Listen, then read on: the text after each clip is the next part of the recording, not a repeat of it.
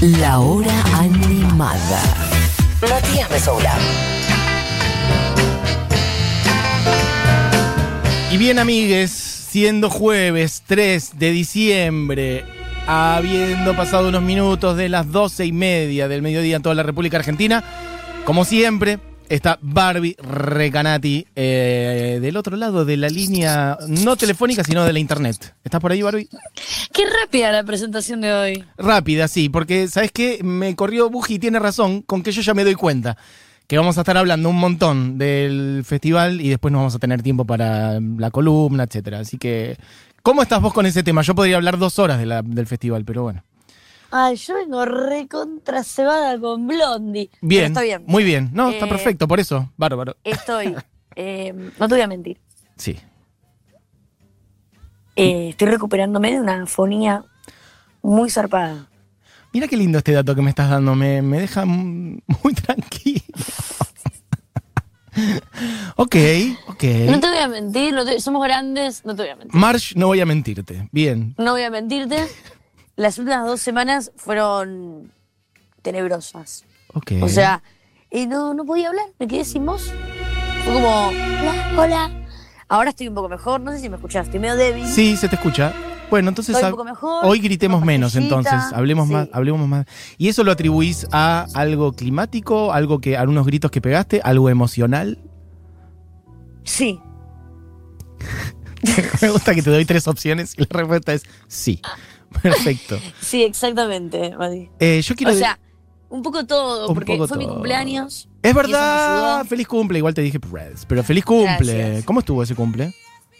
Eh, muy bien. ¡Feliz cumpleaños! Pero, pero grité.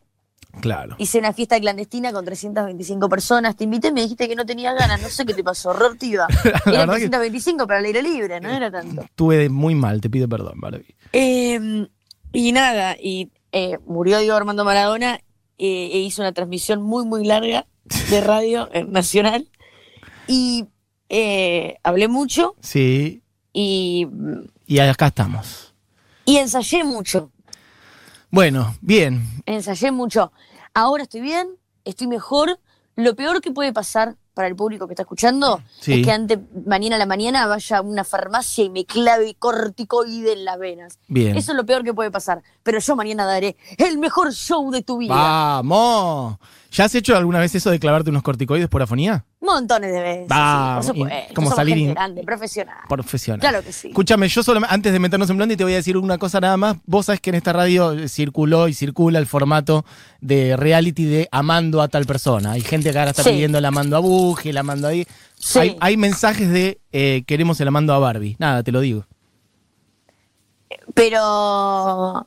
Eh, Sábelo. Bueno, sí, está bien. Manejalo, manejalo. Está muy bien. Eso es todo.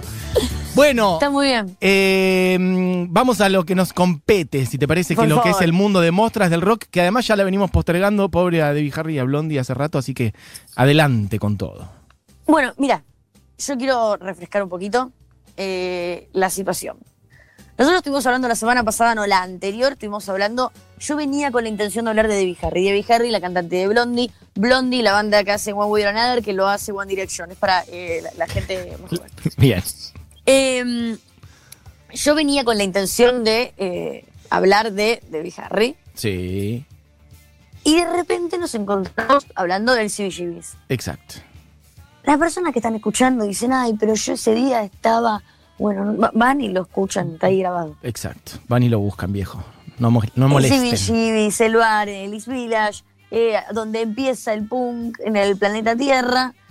Habían cuatro bandas fijas que tocaban semanalmente, de las cuales dos eran minas, Blondie y Patti Smith. Bien. Blondie con Debbie Harry.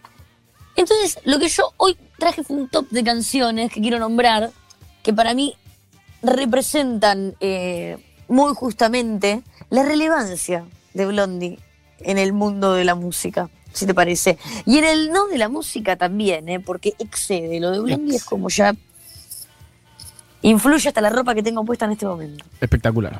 Eh, adelante, vamos con todo. Bueno, igual ya está sonando Call Me, si no lo- me la tengo muy de fondo, pero me parece que es Bueno, la primera canción Sí. que vamos a escuchar en este momento es Ex Offender. Vamos a escuchar, pará, desde el segundo cero antes de que yo hable, porque después esto es relevante. Vamos a escuchar desde el segundo cero.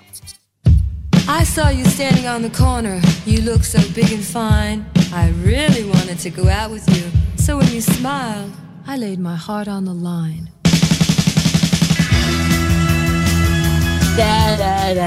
Qué tremendo, qué tremendo. Qué ganas de ir a un show de Blondie. ¿Las viste, viste a Blondie alguna vez en tu vida? Sí, varias veces. Qué La bien. última vez eh, abrió, eh, tocó antes Eruca Sativa. En el, en el Obras, ¿no? Sí, en Obras, no Fue hace estuve muy poquito. Sí. Y de hecho, eh, las chicas tuvieron la gentileza de invitarme al backstage para sacarnos una foto con Debbie Harry. Y, la bien. anterior fue. Dos veces la vi. Acá también en Argentina, en un bue, creo. Eh, Eh, no, en un Personal Fest en el 2004. Ok, perfecto. Yo no la he visto, así que te envidio muchísimo. Bueno, ex Offender lo que está sonando. Bueno. Ex Offender. Sí. Vos escuchás esta canción y esta canción es como medio girl group, medio Ronettes, medio de Bandelas, medio. 70, 60 Sí. Es como un tema, no es como que lo escuchás y más que punk, es como un tema sesentoso, medio de las girl groups de, de la época. Y acá viene la historia. En el 76, Ex Offender es el primer simple de Blondie. Ujú. 76, antes de que saquen su primer disco. La canción se llama originalmente Sex Offender. Ah, mira ese dato. no tenía. Entonces, el primer dato, porque Blondie tiene esto, está todo el tiempo como. Eso, viste, como rompiendo. El primer dato es: ellos le ponen sex offender. Sex offender, la discográfica dice, eh, amiga, le Eh, ponemos sex, no sonás en ninguna radio. sí. Eh, estamos hablando de otra época, no estamos hablando de la época de Muscari. Entonces, sex offender, no suena en ningún lado. Sí. Eh, le ponemos sex. Sí. Bueno, hasta ese momento, ex no, no existía como. Ese es el ruido de un caramelo de menta que me estoy abriendo. Hay que cuidar la garganta, no, bien. no existía como una opción para sex. A partir de este momento, se empieza a utilizar ex como sex. Es algo muy común en Estados Unidos, como que se reemplaza el sex por ex. Bueno, lo inventó Blondie. Lo inventó Blondie, querida. Bien, ¿Qué perfecto. pasa?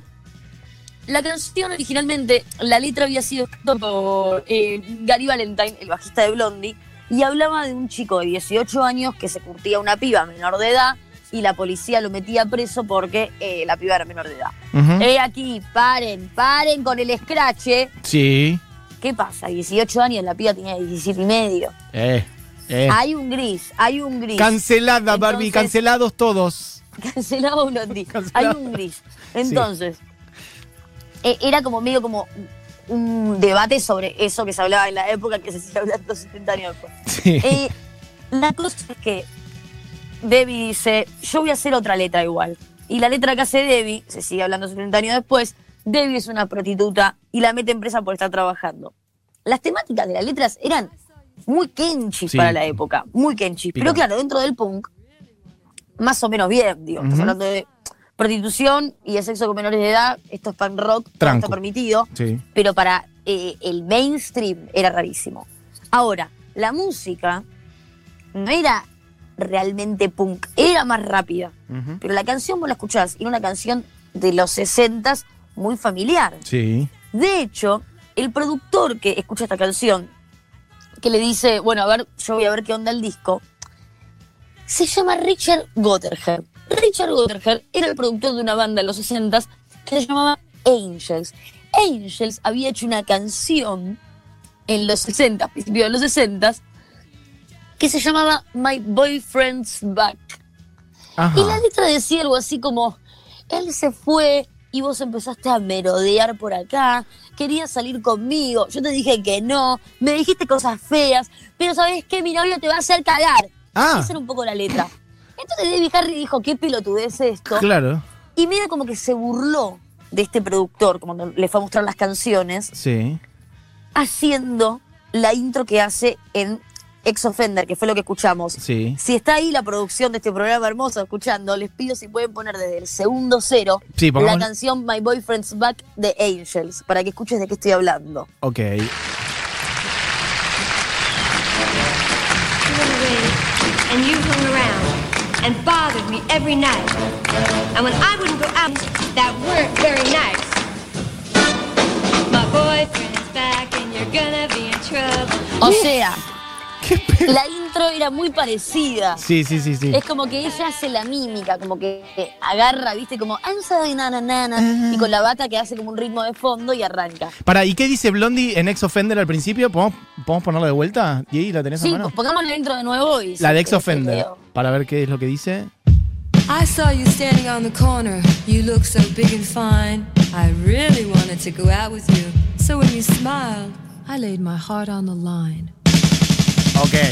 Ella lo que dice ahí, en lugar de decir, ay, te pusiste a merodear, eh, te vi parado en la esquina, estabas re fuerte, Sí. ahora cuando te veo, se me cae la bombacha. Básicamente, claro, quiero, a diferencia de la otra que era cuando vuelva sí. mi novio te va a cagar a tu. Debbie siempre muy elevada en la lírica. ¿Qué pasa? Como hablamos la semana pasada, Debbie tenía 31 años cuando hace esta canción. Sí. Igual que Patti Smith, que vamos a hablar la semana que viene.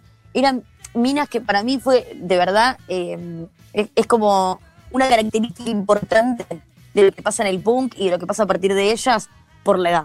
No es lo mismo sacar tu primer disco, escribir tus letras y pararte en un escenario a los 30 años que a los 20. Ujú, de total. ninguna manera. Más estas dos que, tipo, venían recontra muy de abajo y muy, muy destroy. Curtidas. Muy curtidas, exactamente.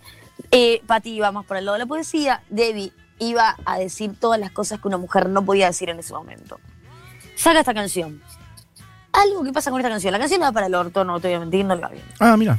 Pero lo que pasa con la canción es que ellos estaban en un antro, que era el CBGB, tocando para 30 punks. Pero ella era muy diosa, ¿viste? Era Sí. muy hegemónica, rubia. Mal. Saca esta canción y como que confunde a la gente. Claro. Entonces de repente había gente consumiéndola como si fuera, eh, no sé, una nena buena de los 60 haciendo una canción de pop, Sí. pero te estaba hablando desde el ángulo, desde el punto de vista de una prostituta de la época Sí, de sí. Lee Village, que estaba yendo presa. ¿Cómo es que esta rubiecita hegemónica dice estas cosas? Entonces empiezan a introducir al mercado rockero, a- al mercado popero, Claro. cosas del rock muy inéditas. Y acá viene el segundo ejemplo. Heart of Glass. Eh, estuve estudiando. Del Bien. disco Par- Parallel Lines Parallel Lines. Bien es inglés, De Barbie, vamos. de 1979. Sí, Esta canción es una canción 100% disco. Ahora escuchemos un toque. sí, ahí está sonando. Disco. Sí, disco, total. baby disco. No hay vuelta que darle. No. Disco, baby disco. En esta época, sobre todo en Nueva York, había una guerra entre el disco y el rock. Era como. Era como medio como en una época. Mira, como que te digo que Blondie fue como las cumbia queens. Porque era una época como la cumbia y el rock. Sí, total. o como Villa y Amante. Sí, claro. O sea, algo que era como. eh, el disco era como una careteada, Sí. el rock era la posta, y de repente vos tenías a Blondie haciendo Heart of Glass. Sí. ¿Qué pasa con Heart of Glass? Eh, ella ya venía haciendo en vivo unas canciones, eh, por ejemplo, había hecho eh, la versión I Feel Love de Donna Summer en vivo. Cuando hace I Feel Love de Donna Summer en vivo, hay un, un escrito sobre este tema que es como, dicen que en este momento era la primera vez que un artista de rock hacía una versión de una canción disco en vivo. Mira. Entonces, eh, en la banda escriben Heart of, Heart of Glass como medio como, bueno, vamos a fondo con esto. Y se dice que a partir de este suceso, Blondie inventa Sí. el dance rock. Qué lindo. O sea, a partir de este momento, un montón de rockeros se empiezan a animar a utilizar estas cosas de disco en el rock. Ujú. Y aparece todo un género nuevo que sobre todo en los 80 es muy pionero, Sí, porque la música disco dentro del rock es recontra mainstream en los 80s y ahora ya re dio la vuelta. De hecho, también traje, para que la gente pueda escuchar, eh, por si les interesa, por si nadie sabe de lo que estoy hablando y dicen de qué está hablando esta señora de eh, gente antigua, Sí. vamos a escuchar a Miley Cyrus haciendo Sí. Heart of Glass hace un día y medio. Hace nada, sí.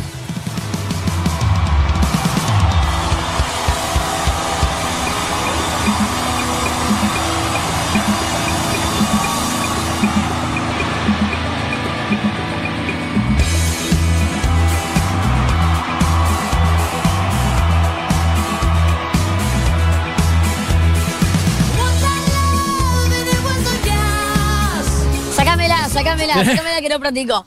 Escúchame. Ah, ¿no te gusta la versión? acabamos de escuchar la de Blondie. Y no, bueno, sí, al lado de la de Blondie. Pero yo banco, ¿eh? Banco. De hecho, el, No, otro- el otro la día eh, estábamos picando. todo lo que hace. El otro día estábamos picando acá el disco nuevo de Miley Cyrus y nos pareció que está bien de bien, así que. No, no, me gusta mucho Miley Cyrus. Pero na- nada, en vivo a veces sale muy desaforada, queda todo registrado. Sí. Yo la entiendo, me pasa.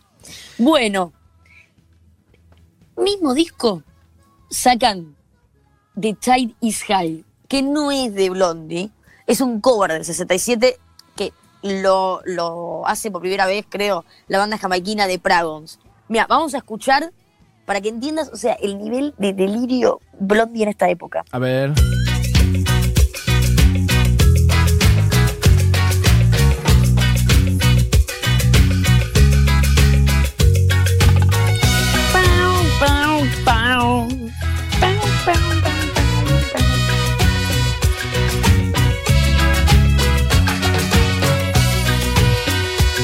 Otro sonido totalmente. Nada que ver. Nada que ver.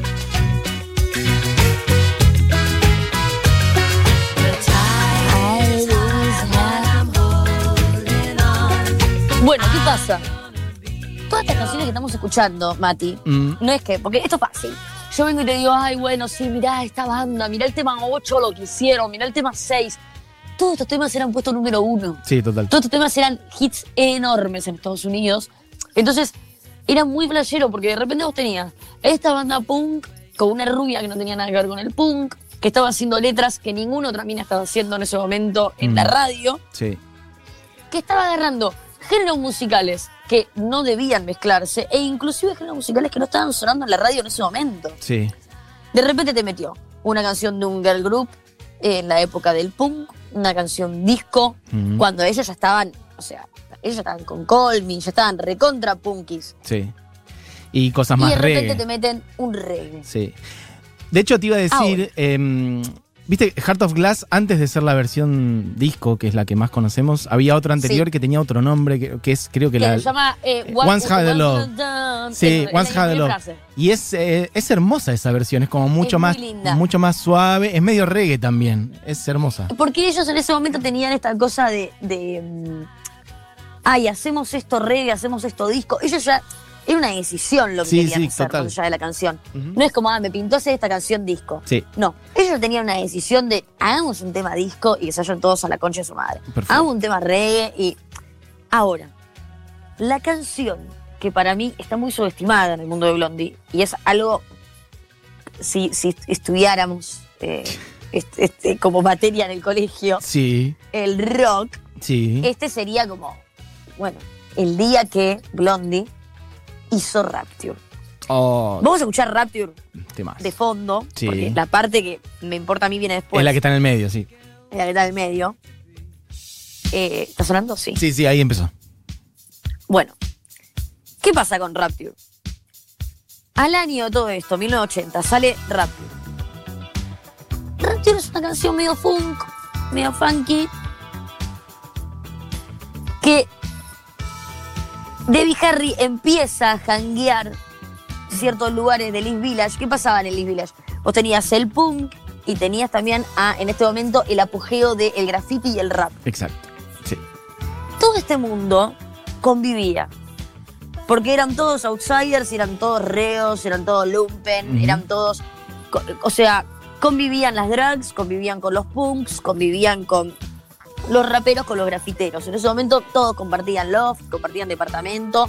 Si yo los veo ahora, parece que eran millonarios, pues al loft Nueva Total, no eso pero en ese momento eran ocupas, eran, no sé, eran caras horribles. Total. Lo quedaría yo por Lo quedaríamos, escuchame un poco. Pero, sí. bueno, eran pobres, adictos a la Eh, heroína. Exacto. Los marginados Eh, culturales, políticos, Nunca un económicos. monoambiente en Constitución. No, nada, no, no. Un level. bueno. Sí, sí, sí. El Chelsea Hotel. Bueno, Sí. está bien, el Chelsea Hotel. Dámelo, dame el Chelsea Hotel. Dale, sí, pobre. Bueno, estaban en este lugar y convivían mucho. Por eso, hoy es difícil de comprender porque tenemos otra visión de las cosas, correcta o no correcta, que esté de acuerdo o no esté de acuerdo, que tiene que ver con otro contexto. Pero por eso eh, los Beastie Boys no están en una hoguera. Porque había otro contexto en el que en Brooklyn, que los Beastie Boys estuvieron haciendo eh, rap, tenía mucha Sí. coherencia. Tres blanquitos judíos haciendo rap, sí. Claro, de la misma forma que Debbie Harry, lo que sucede es que empieza a ir a estos lugares, se hace muy amiga de un grafitero y un poco que es. Debbie se burla. Es muy importante el concepto de esta canción. Pará, ahí arrancó eh, lo del medio, ¿eh? Yo no, Pongámoslo. no quiero decir qué es, pero ahí está. Pongámoslo. Once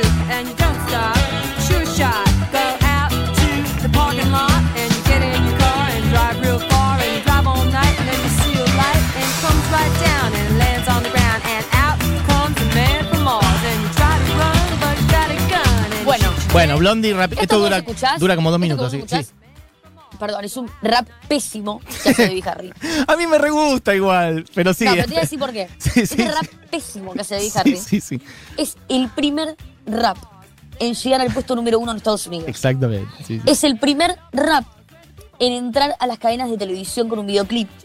De hecho, entra en la primera rotación en la historia que tiene MTV de 90 videoclips fijos. Uno es este. Sí. O sea que la primera rotación de MTV de un año en la historia tiene un rap por Debbie Harry. Es el primer rap de exportación y es la primera mujer en la historia en, rap- en rapear en televisión y en un videoclip. Es como que Debbie ¿Por Harry qué? fue como un caballo de Troya que servía para meter un montón de cosas en el mainstream, ¿no? ¿Por qué es un caballo de Troya? Sí. Y no es, o tal vez sí, no soy la persona indicada para hablar de esto, ni lo voy a decir, pero desde mi punto de vista, ¿por qué esto no es considerado una apropiación cultural? Y si es un caballo de Troya, porque lo que ella rapea en ese momento es el nombre de todos los raperos y grafiteros de esa época que estaban invisibilizados en el East Village. Sí, tal cual.